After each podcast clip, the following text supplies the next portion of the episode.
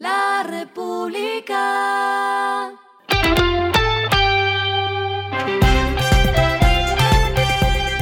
Al final de la jornada, esto es lo que debes saber sobre el comportamiento de los negocios, las finanzas y la economía. Las movidas de hoy fueron.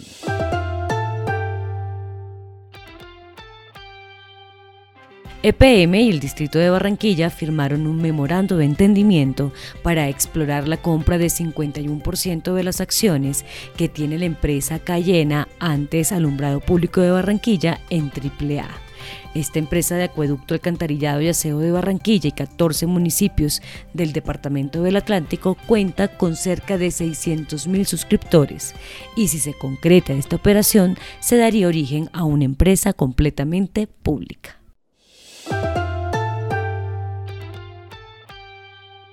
Bayak con 11.326 unidades vendidas, Yamaha con 9.695 unidades y AKT con 9.089 unidades comercializadas fueron las marcas de motos más vendidas en diciembre de 2022, según el informe más reciente de Andy Fenalco. A cierre de diciembre de 2022 se registraron 805.920 motocicletas nuevas vendidas, un 11% más que en 2021.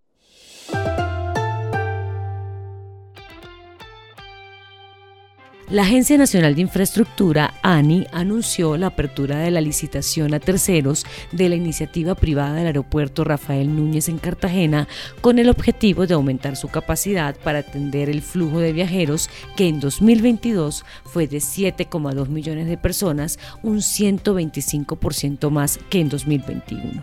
La inversión en obra es de 490 mil millones de pesos y el tiempo de construcción se estima en cuatro años.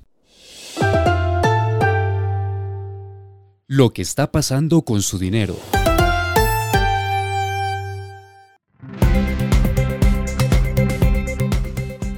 Al cierre del año pasado, el valor total de los fondos de cesantías, que son propiedad de los afiliados de las cuatro AFP, alcanzó los 15,9 billones de pesos, un valor que está por debajo del monto registrado en 2021, que fue de 16,2 billones de pesos. Sobre el uso de estos ahorros, el último reporte del gremio indica que los afiliados a las cuatro administradoras utilizaron 7,9 billones de pesos, un repunte de 12,7%. 7%.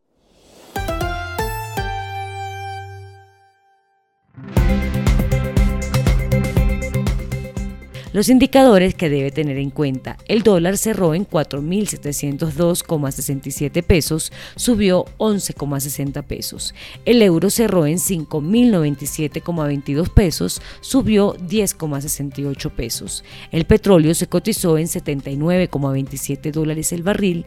La carga de café se vende a 1.795.000 pesos y en la bolsa se cotiza a 2,12 dólares.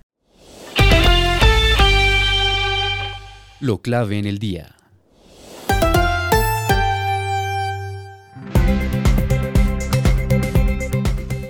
Continúa la polémica por las tarifas de los peajes a nivel nacional luego que el Ministerio de Transporte expidiera el decreto que pretende congelar las tarifas de esos servicios este año y dejar los precios de 2022. En total son 143 peajes nacionales que están a cargo del Invías y de la ANI los que tendrán que mantener las tarifas del año pasado o podrían enfrentarse a sanciones de la Superintendencia de Transporte.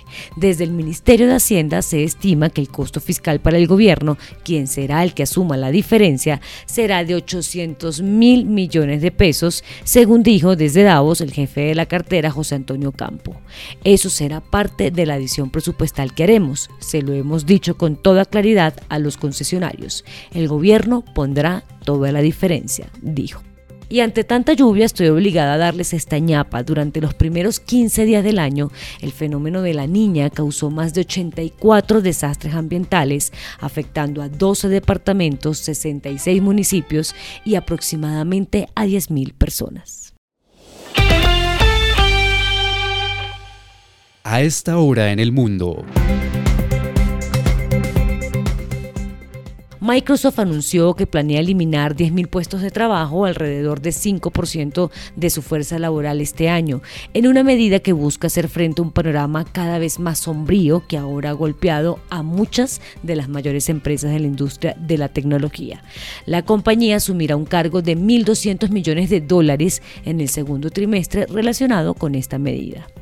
Y les tengo algo más que vale la pena mencionar el día de hoy. El secretario general de la ONU, Antonio Guterres, se refirió en Davos a las principales petroleras, destacando las recientes revelaciones de que algunos, abro comillas, eran plenamente conscientes que en los años de 1970 su principal producto estaba horneando el planeta.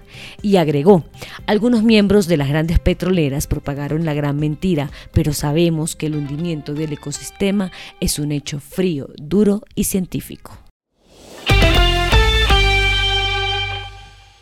Y el respiro económico tiene que ver con este dato. La República.